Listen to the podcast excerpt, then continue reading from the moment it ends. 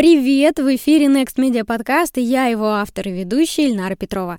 Пока мы с командой ушли на небольшой перерыв между сезонами, предлагаю вам послушать архивные выпуски. Вы услышите записи, которые мы подготовили за 6 лет существования проекта. Архивные эпизоды с 1 по 99 выходили под прошлым названием нашего подкаста «SMM без котиков». Каждую неделю мы будем загружать 10 эпизодов эпизодов. Многие из них актуальны и по сей день. Особенно полезно будет прослушать выпуски, где мы подробно разбираем кейсы с гостями. Если вы уже слушали этот выпуск, можете, конечно, его и пропустить, но я советую остаться. Попробуйте, уверенно, вы откроете для себя что-то новое. Next Media. Подкаст о новых медиа, экспертном маркетинге и коммуникациях. Гость студии сегодня Алена Владимирская, основатель кадрового агентства «Пруфи». Не случайно ее называют главным хедхантером Рунета. Кроме работы с крупнейшими компаниями страны, она учится искателей не потерять себя в рамках курса антирабства. И сегодня мы обсуждаем с ней рынок СММ-специалистов. Добрый день, Алена. Добрый день, Ильнар. Расскажите, пожалуйста, затронул ли кризис рынок SMM-специалистов? Приходят ли они, например, в антирабство или у людей этой профессии нет никаких проблем с трудоустройством сегодня? Вы знаете, я вообще на самом деле хочу сказать о другом, что кризис, он... Я не говорю, что кризиса нет. Мы все ходим в магазины, мы все все видим, но на самом деле кризис в digital, он кризис только в головах. В digital нет кризиса как такового. А, более того, есть довольно сильный рост в целом, потому что в любой кризис, мы это второй раз уже видим, как только случается кризис, а, большое количество компаний идет в интернет именно как в точку сбора пользователей, а, потому что это самый дешевый вход. Но это значительно дешевле, чем построить построить сеть магазинов, не знаю, там, э, забурить новую нефтяную вышку или, я не знаю, там, э, купить новый пароход и отправиться на нем ловить рыбу.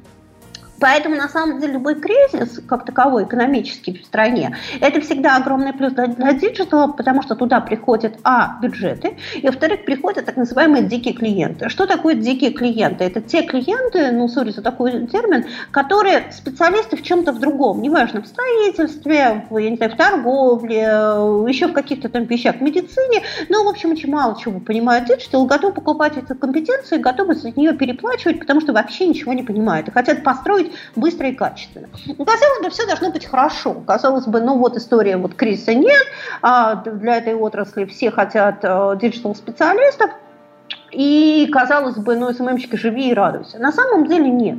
И вот здесь, Ильнара, э, на самом деле, у меня, наверное, будет большая претензия ко всем работающим в этой отрасли и строящим инфраструктуру, а, ровно про то, что за все годы SMM как таковой, как профессии, не сформировался. Почему? Потому что нет стандартов профессий, очень много а, такого, ну, что называется, sorry за термин, левых историй, когда люди приходят, чего-то обещают, берут деньги, а потом, в общем, ну, нагоняют группы ботов и всякое такое разное, а, к чему это? Я не к тому, что там обвинять, э, вызывать к совести, я к тому, что большое количество клиентов уже с этим столкнувшись, в общем, разочарованы в SMM как канале коммуникации. Они говорят, соцсети не работают, а, соцсети бизнес не продвигают, нам не нужны эти специалисты. Поэтому, на самом деле, говоря, что происходит? Учатся ли в антирабстве SMM щики? Да, и очень много.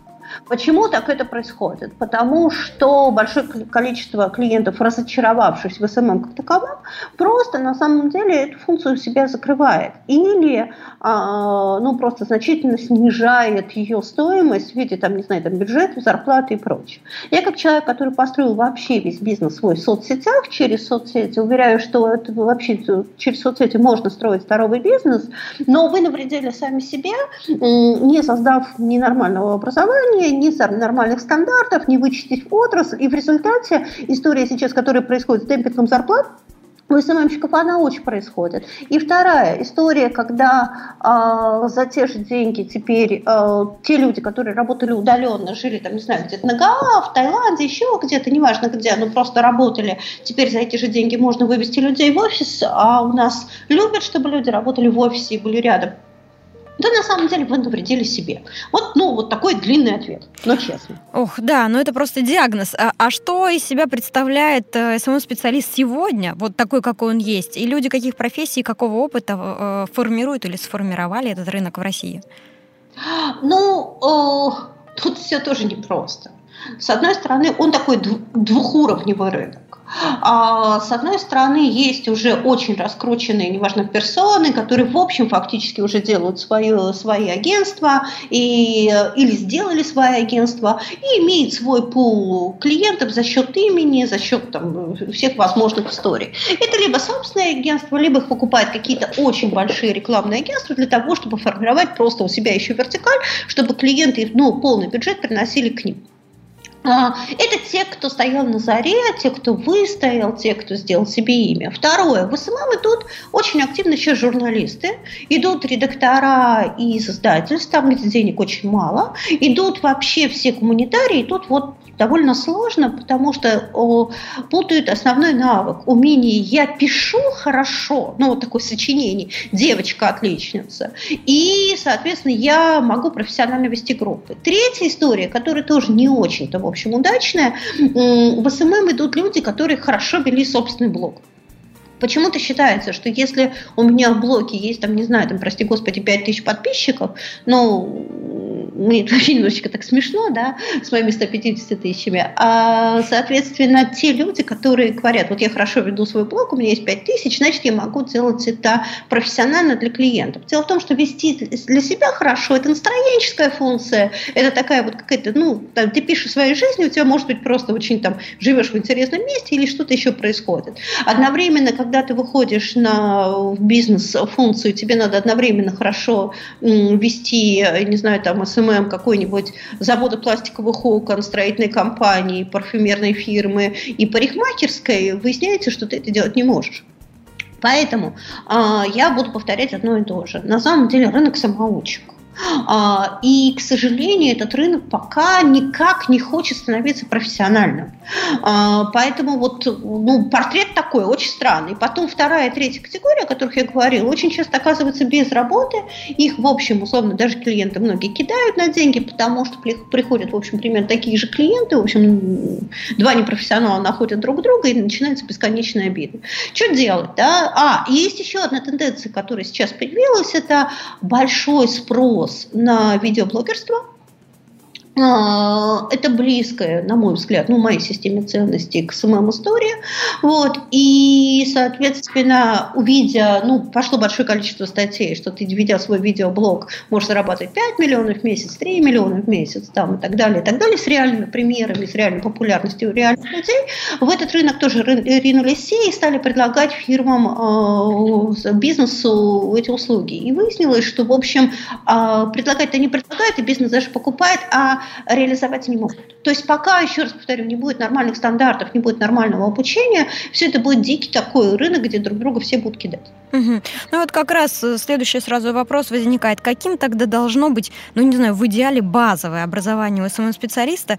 Насколько это вообще э, важный критерий при приеме на работу сейчас? И достаточно ли пройти какие-то специализированные курсы, например, вроде нашей онлайн-школы, и уже начать да. откликаться на вакансии? Да, смотрите, на самом деле я вообще не верю в профессиональное образование, первое профессиональное образование журналистов, СММщиков и прочее. Я сама по первому образованию журналиста хочу сказать, что это очень плохо. Ну, потому что это есть некая базовая две вещи. Это талант, ну, некая способность хорошо писать или там, видеть мир картинками или прочие-прочие вещи, умение хорошо коммуницировать. И второе, это некий опыт, помноженный, конечно, еще на, ну, просто на некие шаблоны, как правильно отвечать на негатив соцсетей и прочее. То есть это не может быть первым базовым образованием, ну, нечему там учить 5 лет, и не надо, в общем. А, это должно быть действительно какими-то специализированными курсами типа ваших, где читают профессионалы, где собраны разные профессионалы. Один хорошо работает по работе там с негативом, что очень важно в соцсети, да? один умеет, я не знаю, там хорошо эту историю раскручивать, один хорошо знает конкурсные механики и так далее, и так далее. То есть это должен быть целый набор сертифицированных профессионалами навыков, которые говорят, я умею я научился этому. И во-вторых, конечно, СММщик должен учиться постоянно. Потому что, ну, не мне объяснять, соцсети меняются, появляются новые каналы, какие-то каналы уходят. Например, ну вот мы четко сейчас видим потерю Фейсбуком эм, ну, то есть, когда Facebook возникал, э, допустим, откликов было много больше, чем сейчас. А, то есть, а, ну, мы видим значительный рост, например, одноклассников как соцсетей именно с точки зрения тем же, тех же самых лидов, да, качественных причем лидов. Мы видим изменения в Инстаграме, мы видим появление там, ну, допустим, там какие-то вещи для, для, для меня, например, очень актуальны, это история, связанная с LinkedIn. Мы видим активный выход э, на какие-то зарубежные сети, например, для рекрутинга очень интересна работа с GitHub, вот, которая учил вообще сложный такой кусок, потому что это вроде как соцсеть, а вроде как и не соцсеть. Да? А, и вот все это, этому надо постоянно учиться. Uh-huh. А, а, и вот важно, да, мы берем функцию, мы научаемся, мы ее сдаем, мы ее подтверждаем каким-то образом, и потом мы ее продаем. То есть это, конечно, второе дополнительное образование короткими, понятными практическими модулями. Uh-huh. А базовое это какое должно быть? Любое, да любое. какое угодно? Вот на самом деле, да любое, потому что, э, ну, сказать, что это гуманитарное, нет. На самом деле э, это может быть совершенно разное. Я, знаю физиков, прекрасно пишущих и делающих прекрасные картинки. Я знаю гуманитариев, которые ведут соцсети так, что вот выйти, вывести к стенке и расстрелять. То есть это не важно. А что нужно работодателям сегодня от SMM-специалиста? Просто если мы начнем изучать вакансии, то возникнет ощущение, что SMM-специалист – это человек, который умеет все. Он должен и настроить контекстную рекламу, и должен разбираться в электронной коммерции, и неплохо бы, чтобы рисовал баннеры. И, а если вот по правде, сколько один человек на самом деле может выполнить задач в рамках проекта, и как э, соискателю, например, при устройстве на работу объяснить, что вот эти задачи не входят в обязанности SMM-специалиста, специалиста? Давайте я скажу кратко. Любому работодателю, в сути, нужно одно. Нужно, чтобы а, в социальных сетях его продукт или услугу продавали. Это может быть вот прям безусловная продажа – такая, да, вот, собственно, там, я не знаю, там, введение в Инстаграме какого-нибудь блога э, одежного магазина, где, собственно, сразу считается конверсия лид, а может быть сложнее история, там, я не знаю, там, Тинькофф банка или Сбербанка, где фактически продается имидж, то есть продажа идет, ну, двух, трех, четырех ступенчатой, но это единственное, что нужно. Поэтому вот это все можно снимать, разговаривать с работодателем совершенно нормально. Вот смотрите, вот вы пишете это, это, это, это, это вообще не моя. Это я не умею делать. Я прихожу и подписываюсь на следующий KPI. Вот условно, вот есть соцсети, там, условно, допустим, через три месяца, я от балды сейчас говорю, то есть mm-hmm. надо считать, через три месяца ваши продажи увеличатся на столько-то. Соответственно, через именно эти соцсети. А дальше мы с вами еще эм, обсуждаем некие ограничения. Например, в соцсетях, которые ведет Тиньков, ограничений нет. То есть там девушки могут отвечать что угодно. Конечно, если ты работаешь в Сбербанке, ты не можешь быть настолько свободным в соцсетях. Да? А, ну, то есть тут есть какие-то внутренние ограничения, чего можно, чего нельзя. И дальше работодатель снимет все сам эту дополнительные вещи скажет, да, я не прав, что-то я тут навесил – если вы подпишетесь и четко выполните этот KPI. Но он должен быть четко прописан, не история, а я думал, что у меня через месяц соцсетка начнет продавать столько-то.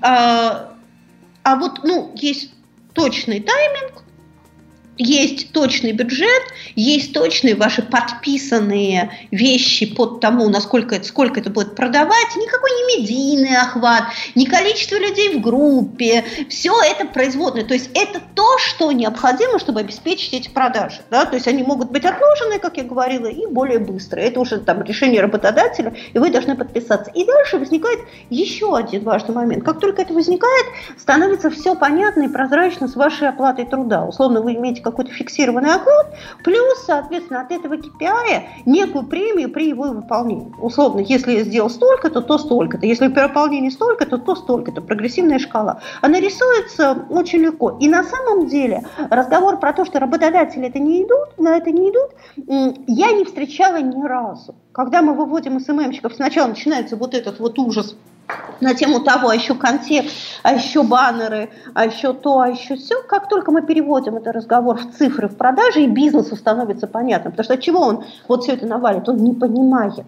Не понимает, что это. Да, это для него темный лес. А как только становится понятно, что вот садится человек, и в результате через три месяца я буду продавать там на 15% больше. И это у меня изначального коста столько-то, и даст мне это столько-то, и маржинальность такая-то. Все становится понятно моментально. Выделяется нормальный бюджет, вот, соответственно, обозначенный, там, допустим, там, какая-то там сумма в месяц, то что он видит эту конверсию. Как только он его видит, никаких проблем с этим специалистом не возникает. Получается, самый специалист должен разговаривать на языке бизнеса, на языке Безусловно. денег, и он должен уметь Безусловно, это все просчитывать. вообще не работает. Угу. Но получается, что нельзя вот так вслепую ходить по собеседованиям, и каждому собеседованию нужно очень серьезно готовиться, чтобы ну, понимать... Ну, вообще, в наше время, э, сори, что перебиваю, угу. поиск работы – это работа. А, хорошей работы мало. Ну, то есть все равно кризис, он существует. То есть а, я не противоречу себе. Да, вакансий СММщиков больше, чем, например, банковских сотрудников, безусловно.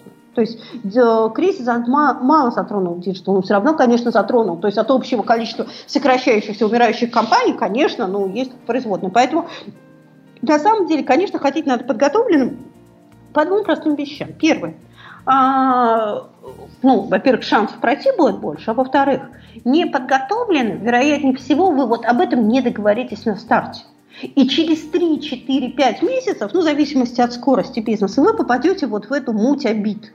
А директор по маркетингу считал, что я еще должен контекст размещать, а я его не размещаю, а ты плохо работаешь, а ты неплохо работаешь. Ну, то есть любой неоцифрованный показатель он сразу дает вам а, неуверенность в завтрашнем дне, потому что он вас выносит в личную зону. А когда вы четко подписались, вы поняли, что вот условно этой стоматологической клинике нужно, я не знаю, в месяц привод 30 новых клиентов такой-то целевой аудитории, не вообще каких-то, а четко понимая, что условно там это должны быть женщины, не знаю, там с доходом там выше 80 тысяч рублей, условно. Окей, вы их привели, зашибись. А как оценивать себя самым специалисту? Вот как э, он должен понять, сколько он стоит на сегодняшнем рынке? Он должен исходить из опыта, сколько лет он в профессии, из пула задач, которые он умеет решать, или из предложений на рынке? Вот открывает HeadHunter, Вообще смотрит никогда зарплаты. не продавайте свой возраст. Ну что такое опыт? Это возраст. Ну да. Ну окей, хорошо. Ленар, я на 20 лет старше вас. Это вот что, преимущество мое или ваше? Да ничего. Ну, это просто, ну, это, это жизнь. Mm-hmm. Означает ли это, что я стою дороже? Нет, не означает. Означает ли это, что вы стоите дешевле? Нет, не, не означает. Продается следующее. Продается портфолио вашей работы, ваши успешные кейсы. Это первое. И продается, собственно, ваш, ну, то есть продается только вот, ну, только ваш успех. Это единственное. Дальше вы меряете его по отношению к таким же, да, а, ну, условно, там, я не знаю, там, я, сто, я сделал столько же работ, сколько сметана, условно, я могу продаться там на, на этом уровне или не могу? Все очень просто. Дальше смотрите, все, а, есть еще простой алгоритм. Если вас хантят, с текущего места работы. На следующем месте работы прибавляете к себе 20%. Это вот этот процесс перехода в хантинге. В хантинге это значит, что вас перетаскивают. Не вы сами ходите. Если вы сами ходите, то, значит, смотрите на следующую историю. Смотрите на количество предложений. Вы разместите свое резюме. Смотрите на количество предложений, а, которые к вам приходят и после которых вы получаете оферы. Если вы высоко востребованный специалист, прибавляйте 30% к вашей сегодняшней зарплате. Если вы высоко востребованы, это значит, вы получили там, за два месяца не менее трех новых офферов. Вы можете их не принимать, но, соответственно, вы их получили. Если, причем компании ну, такого же уровня или выше, где вы работаете. Если вы средне востребованный специалист, то плюс 10%. Если вы в течение трех месяцев не получили никаких офферов, вам надо идти условно к нам на антирабство, вообще заниматься, понимать, что с вами не так, и, вероятнее всего, на следующем месте работы вы потеряете 10-15%. Ну вот грубо вот где-то так. Угу. А какими могут быть зарплатные ожидания самым специалиста? Вот, например, на что может рассчитывать новичок? Ну, у него нет кейсов, да? И специалист, у которого уже есть э, несколько успешных реализованных проектов. Убивала бы людей, которые на самом деле приходят на SMM рынок и говорят, у меня нет кейсов. Скажите, пожалуйста, вот вы учились. Что вам мешало в это время набирать кейсы бесплатно? У нас огромный рынок стартапов. Придите на любой стартап-тусовку и скажите, ребята, я учусь, я такой же, как вы. Давайте я вам бесплатно SMM поделаю, свободное время. Через три месяца вы будете иметь несколько кейсов. Придите на стажировку и волонтерство в хорошее агентство. Платную или бесплатную. Потому что если у вас нет портфолио, вас будут покупать в последнюю очередь.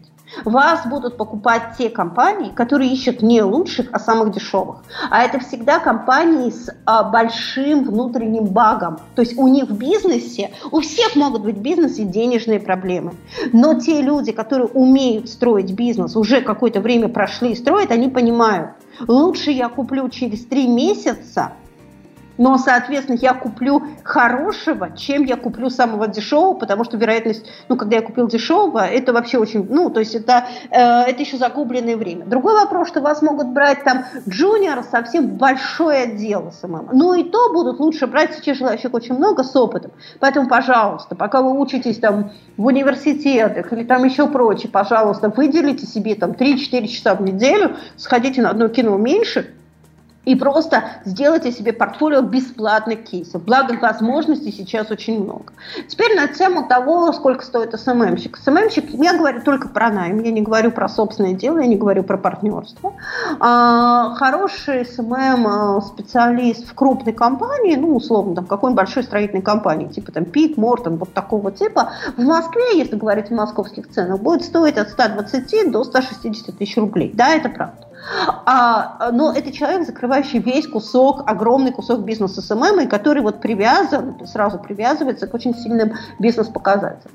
Средний SMM-специалист сейчас где-то с тремя годами работы стоит где-то от 90, от 80 до где-то 120 тысяч рублей. А новичок стоит там 35-50 а, тысяч. Это я говорю про Москву. Все остальные города-миллионники, я знаю, что ваш подкаст слушают многие города а, если вы живете в городе-миллионнике, убавляйте эти зарплаты на 30% сразу. Если вы живете в городе от 500 тысяч до миллиона, э, убавляйте их на 50%. Ниже там вообще все индивидуально. Угу. А продолжает ли существовать в природе вот этот феномен СММщик за 5000 рублей? И как скоро работодатели начнут э, серьезно относиться к специалистам в данной сфере? И, например, платить СММ-специалистам так же, как они платят пиар-специалистам или маркетологам? Потому что сейчас СММ-специалисты получают меньше. Еще раз хочу сказать, насколько начну со второй части. Когда вам начнут платить нормально, как маркетологам или пиарщикам, это случится в тот момент, когда вы начнете разговаривать с бизнесом на языке бизнеса. Когда начали платить пиарщикам? Вспомним. Когда пошла война больших репутационных волн, в частности с потребителями и компаниями между друг другом, и бизнес понял, что пиар – это реальный инструмент. И это не рассказать про то, какой я в красивом костюме с красивой женой пошел на красивую тусовку в Мариинский театр. А это, это реально либо про привод клиентов, либо про то, чтобы отстоять свой бизнес. Тогда еще возник джар. Ну, то есть это тогда, когда бизнес понял, что пиар – это важно. SMM сейчас, пока вы разговариваете с бизнесом так, что, в общем, воспринимает скорее как некое, ну, прекрасное дополнение, ну, не будет и фиг с ним. А скорее пробуют, не видят э, выхода, ну, я говорила о профессиональном уровне, и, в общем, расстраиваются и уходят. Поэтому пока сами не начнете говорить на языке бизнеса, пока не начнете бизнесу делать большие информационные какие-то вещи там, через соцсети, через прочее, которые будут рассказывать об SMM на языке бизнеса, ничего это не изменится. Теперь про СММщиков за 5000 рублей. На самом деле э, этот феномен останется всегда. Он существует для такого, для стартапов, для малого бизнеса, для дикого бизнеса. В нем нет ничего страшного, потому что есть некая доля, она есть во всем мире, все там такие какие-то стихи стихийные, моментально возникающие, исчезающие бизнесы, которые все хотят за две копейки, быстро и все прочее. Не ходите туда. Не ходите. Ну, на самом деле, просто этот бизнес, во-первых, чаще всего очень быстро дохнет. Вот, во-вторых, ну, зачем?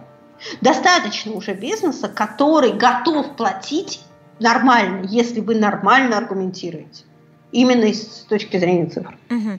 Вот еще немножко про пиар-специалистов. Сейчас на них часто, ну, скажем так, навешивают задачи SMM, потому что руководители исходят из того, что СММ – это часть пиар. Как быть пиарщиком в таком случае? Э, брать ли на себя эти задачи или, или отказываться? И должен ли работодатель в этой ситуации, например, оплатить дополнительное образование специалиста? Ну, во-первых, работодатель вообще ничего не, не должен, кроме того, что записано в вашем трудовом договоре. То есть вовремя платить зарплату, обеспечить вам рабочее место, обеспечить вам те соцгарантии, которые, собственно, он э, обозначил в трудовом договоре. Все остальное это есть такая полюбовная история. Э, если в вашем трудовом договоре не записано, что вас, вас должны где-то там учить, то, в общем, дальше как договоритесь. Должен ли пиарщик брать на себя историю про SMM? Ну, это зависит от двух вещей. От личного желания пиарщика. На самом деле я не рекомендую, потому что в пиаре сейчас очень много вакансий, пиар стоит дороже, поэтому это человек, который размывает свой фокус и скорее размывает свою цену, нежели ее увеличивает. А, ну, Возможно, у работодателя нет сейчас просто возможности, сори за тавтологию, взять самого специалиста, он просит какое-то время пиарщика. Ну, дальше это вопрос, насколько вы в этом заинтересованы, насколько у вас хорошие отношения там, с работодателем, и насколько вам важна эта работа, и готовы ли вы это брать. Потому что, вероятнее всего, пиарщик этот кусок просто завалит, ну, потому что у него другой скилл, угу. просто совсем другой. Угу. Вот. А сделать хорошо, ну, вряд ли, да, потому что я вообще не поклонник того, что ты на работе делаешь свою работу, еще работу товарища, потому что, вероятнее всего, ну, если ты хорошо делаешь свою работу, у тебя времени, ну, точно не остается. Ну, вот правда. А, дальше это все полюбовно решать. Но вы знаете, я не знаю, как по другим городам. По Москве я последнее время вижу, что и по крупным клиентам из больших городов-миллионников я вижу, что такого запроса уже практически нет. А, то есть люди хорошо поняли, пиарщики хорошо отработали, пиарщики очень хорошо э, объяснили бизнесу на вот на большом количестве рейдерских захватов, э, банкротств и прочих вещах ценность пиара.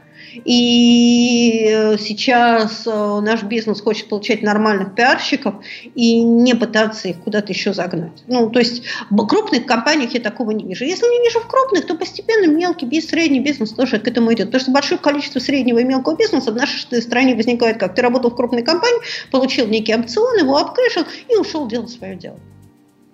Вопрос от Евгении Заславской вот на эту же тему. Она просит, чтобы вы рассказали, как сами закрываете вакансии, например, на роли пиар и SMM.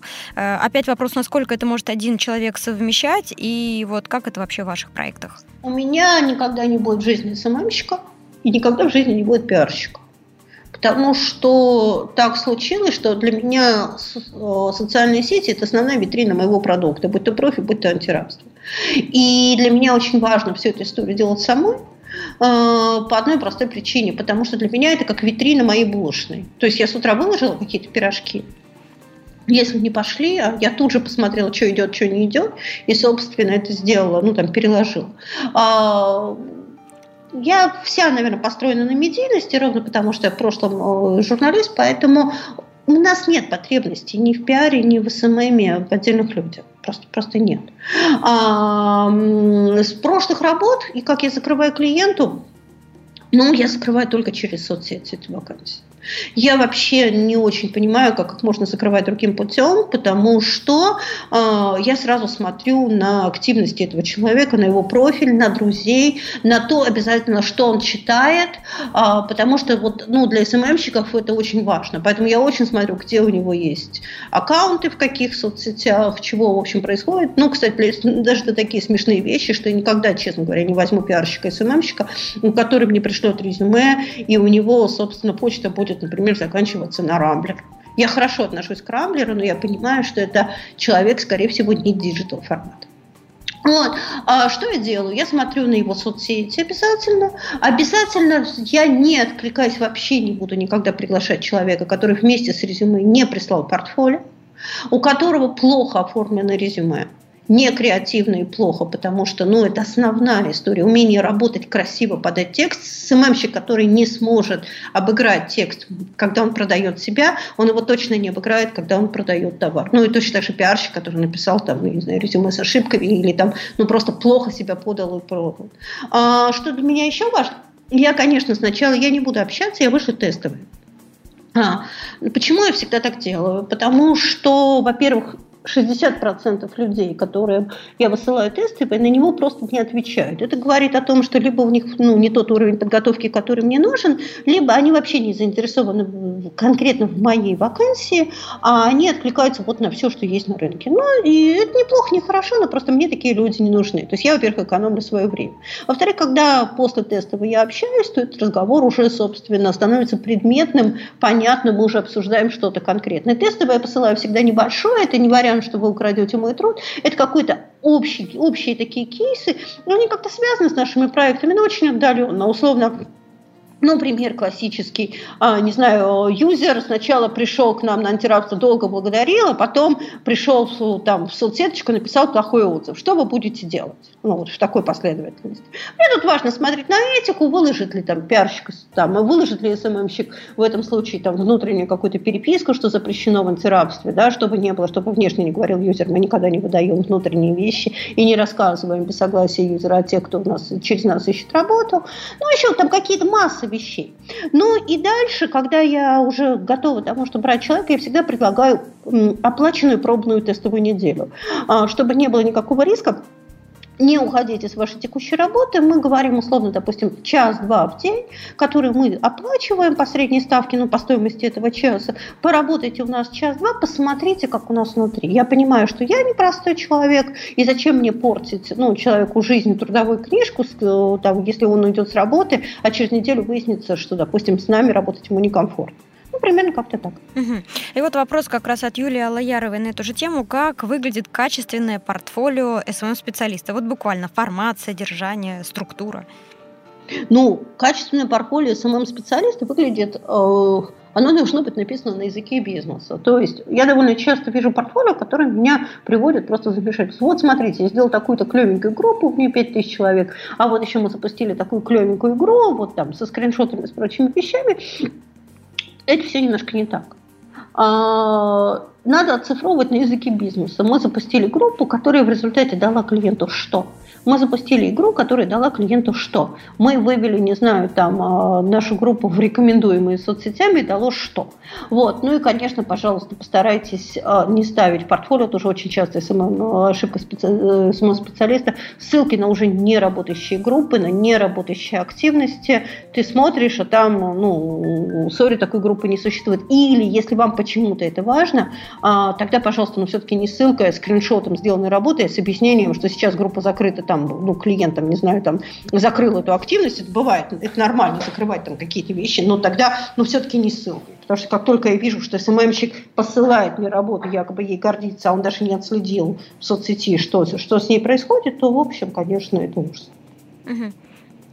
А какие навыки востребованы на рынке сейчас? Э, правильно ли будет стратегия учиться, например, вот в данный момент продвижению на площадке Инстаграм и на этом уже в дальнейшем специализироваться? Или лучше быть таким особым специалистом-универсалом?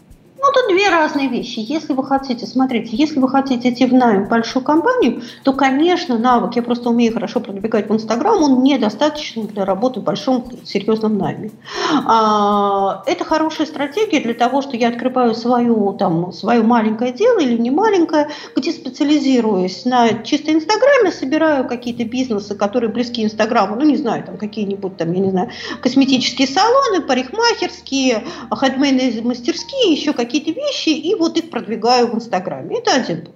Если вы, соответственно, хотите идти в найм большой бизнес, у вас должен быть полный спектр. То есть вы такой становитесь полнофункциональным СММщиком. У вас должна быть работа с возражениями, у вас должна быть э, работа с основными соцсетями, у вас должна быть сейчас уже работа с YouTube именно с точки зрения продвижения канала в YouTube, ну и так далее, и так далее, и тому подобное. То есть полностью весь спектр, что нужно бизнесу, потому что бизнес не знает, э, вы должны ему предлагать варианты. И более того, на самом деле бизнес сам меняется. Сегодня у него, например, нет продукта, не знаю, для Инстаграма, а завтра появится. Угу. А что делать, если кажется, что умеешь все, и дальше уже потолок? Вот поработал уже в нескольких крупных компаниях, и YouTube вроде ты выучил, и, и все знаешь про запуск рекламных кампаний, и показатели очень, очень хорошие. Ну, скучно. Вот что дальше делать? Ну, вот у нас для этого, конечно, в антирабстве есть курс профориентации для взрослых, о котором мы как раз говорим о тех людях, которые устали в своей профессии, они при этом успешные, но вот они хотят куда-то перейти, да, потому что ровно ты успешен. А, это всегда индивидуальный случай, то есть в общих рекомендациях ты оцифровываешь свои скиллы, свои навыки, э, в чем ты силен, и начинаешь думать, в каких других отраслях и профессиях это может быть востребовано. Опыт антирабства говорит, что СММ-специалисты довольно хорошо приживаются в некоторых, в нескольких категориях прежде всего. Они уходят в благотворительные фонды, очень хорошо проживаются руководителями, руководителями проектов, руководителями благотворительных фондов в целом. Они уходят э, в порталы и близкие к порталам руководителями некоторых проектов по теме, которые специализировались. Они уходят в ПМы самих компаний, условно, ну, я не знаю, ты там э, занимался продвижением пластиковых окон, и в результате довольно частая история, что ты становишься ПМом просто этих пластиковых окон, там, каких-то там, я не знаю, там, ПМом интернет-магазина, или там, то есть уходишь куда-нибудь в e-commerce или там какие-то B2B-шные интернетные вещи. Если же говорить совсем о других отраслях, то на самом деле, ну, из таких экзотических случаев, которые есть в практике антирабства, мы отправляли людей в результате. У нас уходили люди и в кино, как в профессию, а, в, ну, в съемочные бригады. Сейчас я вспоминаю, у нас уходили люди просто в бизнес совсем другой, там открывали сыроварни. Ну, то есть дальше уже зависит от индивидуальных вещей. Но чаще всего это, конечно, благотворительные фонды, это PM проектов э, внутри порталов или внутри тех специализаций, где ты специализировался. Угу. И вот... Ну и, соответственно, есть еще очевидный путь, добираешь скиллов, доучиваешься и выходишь на директора по маркетингу, либо на специалиста по маркетингу, и дальше идешь просто уже по маркетингу. Это самый очевидный путь. Угу. А куда расти самому специалисту после собственного агентства? Вопрос от Дарьи Маниловой. Ну, это зависит от того, что это было за собственное агентство. Вообще из собственного бизнеса довольно сложно перейти в найм. Это одни из самых сложных случаев антирабства. Их сейчас много, потому что собственный бизнес чувствует себя небольшой, не очень э, хорошо. И вариант такой, ты куда-то там э, найм не любит брать людей из собственного бизнеса. Это объективно. А, куда расти? Лучше берут рекламные агентства, да, чем большие работодатели. Первое – это в большое какое-то очень рекламное агентство руководителем э, самом э, направлении. Почему это может быть интересно? Во-первых, это другой уровень клиентов, но это может быть большие международные бренды, где интересно. Во-вторых, это уровень, соответственно, руководства людьми, ну, то есть ты получаешь масштаб, да, более масштабная история. Эм, ты, конечно, можешь расти к клиенту, но чаще всего в этом случае переход идет таким путем, что ты э, работаешь как свое агентство с несколькими клиентами, с кем-то ты начинаешь работать очень близко и хорошо, ну и тебя забирают там. Но я на самом деле, а, ну и третья вещь, а, ну, в маркетинг, как я говорила, то есть на самом деле SMM это, в общем, все-таки э, некоторая история э, про э, отчленение от маркетинга и доучиваться полностью на именно не вообще в целом на маркетинг, а на онлайн-маркетолога, на одной из самых сейчас востребованных профессий. Это где-то опыт антирабства говорит, занимает год, и, в общем, потом выходы довольно успешны. Угу. А как дать понять, что ты ценный специалист, и ты пришел работать, а крепостное право отменили? Не знаю, как в столицах, но в регионах работодатели считают, считают, что работник – это их личный раб. Вот такой вопрос, крик души от Анастасии Ведяшевой. Еще раз повторю, единственный путь, по которому вы можете выстроить нормальные отношения в компании, где нет четко структурированных процессов, то есть фактически во всем русском бизнесе, это начать говорить на языке бизнеса. А что это значит? Это значит, соответственно, показывать некую оцифрованную прибыль, объяснять, как она напрямую связана. Никто не будет сильно юзать человека, который приносит деньги. То есть, как только вы оцифровываете, говорите, вот от меня столько-то клиентов, такая-то прибыль, в следующем месяце будет столько-то, а если вы на меня навесите вот это, это, это, этого не будет, любой бизнес это понимает. А если не понимает, бегите оттуда. Но пока э, тут ведь обоюдный процесс. Соответственно, вы, с одной стороны, говорите про то, что э, вас считают как рабов, а с другой стороны, бизнес говорит, что да, он ничего не понимает, поэтому мы навешиваем себе всю работу. Пока вы сидите какой-то непонятной девочкой, которая непонятно чем занимается, да, на вас будут, к сожалению, навешивать непонятно какой-то SMM, черти что, ну вот давай еще и чай принеси, ну я утрирую, и билеты закажи, не знаю, там, и акции проведи, и в магазине флайеры пораздавай. Ну, отцифруйте, начните, объясните бизнесу, какую пользу вы приносите. Но, кстати, вот в тот момент, когда вы начнете оцифровывать, вдруг может выясниться неприятная история что никакой пользы вы не приносите. Потому что вот эта классическая история про СММчик, ой, смотрите, как круто, я поставил там, я не знаю, такую смешную гифку, ко мне пришло, и у меня там 800 лайков. Вот я всегда говорю, ну, поскольку в среднем мой пост где-то набирает, если там я что-нибудь там такое написал, тысячу, полторы тысячи лайков, лайк – это антипродажа. Человек, который лайкнул, он внутренне считает, что он совершил действие, и он уже ничего не купит. Поэтому, если вы вдруг придете в отдел продаж и скажете, а вот как это напрямую коррелируется с продажами, это же легко. Вдруг выяснится, что никак. Ну, тогда извините, тогда вас и используют там а еще флайеры пораздавать, а еще что-то, потому что зарплату вам надо платить. И вопрос еще один от Юлии Алаяровой. Можно ли работать СММ-специалистом удаленно, например, в Петербурге, э, живя в регионе или периодически приезжая в Петербург? Существует ли такой формат и в каких случаях на это идут работодатели? Ну, я уже об этом говорила, что на самом деле формат существует, формат сейчас съедается кризисом, потому что э, многие люди хотят вернуться в офис, работы стало меньше, поэтому за те же деньги можно вернуть в офис. А поскольку российский бизнес не структурирован, то, в общем, большое количество, ну, то есть это довольно легко э, найти сейчас за те же деньги человека в офис. Но до сих пор остаются те компании, которые э, работают самым удаленно. Что это за компании? Первое. Это те рекламные агентства, которым периодически вдруг внезапно спустился заказ, а вот у них есть объем, и они добирают некую функцию. Второе – это такие, ну, совсем маленькие компании. В-третьих, это бедные компании. В-четвертых, это компании, ну, такие немножко инновационные. Я просто перечисляю, не говорю, что это все признаки, это все через запятую. Где все сотрудники работают удаленно. Например, в Интерапсе мы, у, нас, меня вообще нет людей в Москве, кроме нас двух учредителей. Не потому, что мы там что-то Москву не любим, ну, так получилось. Потому что, ну, вот как-то в регионах за те же деньги мы находим людей лучше. Ну, компаний мало, и это чаще всего стартапы, конечно. То есть плюсы и минусы. В стартапе вы можете быстро расти, то есть, условно, если вы находите такой стартап, вам скажут, вот, есть поляна, ползай на ней, делай, что хочешь, не надо все согласовывать. Угу. Главный нас... минус, э, который, собственно, существует, вам надо понимать, что в такие истории чаще всего, если вы вдруг случайно образом не попали в какой-то супер крутой стартап на начальном этапе, вам не вырасти.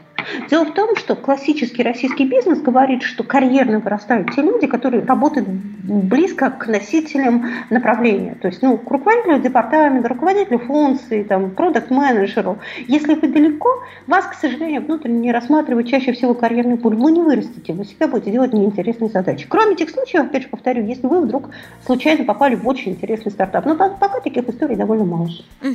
Буквально несколько вопросов, потому что у нас не так много времени осталось. Как контролировать работу сотрудника? Нужно ли просить его заполнять отчет по времени, чтобы руководитель понимал, сколько задач в день выполняется? Или это просто действительно количество продаж закрытых э, или Смотрите, приведенных клиентов в месяц? KPI, это могут быть продажи, это могут быть, я не знаю, там лайки, ну, разные, может быть, функции решать, да, там какое-то проведение конкурсов, но это зацифрованный показатель. То есть я работаю по такому принципу, всем клиентам советую. А, у меня есть оцифрованные показатели, они есть оцифрованы на квартал, на месяц, на неделю. Я смотрю, если, если все там в отделе нормально, я сначала контролирую понедельно, потом я смотрю, ну, специалист все нормально, начинаю контролировать помесячно, потом могу и по квартально.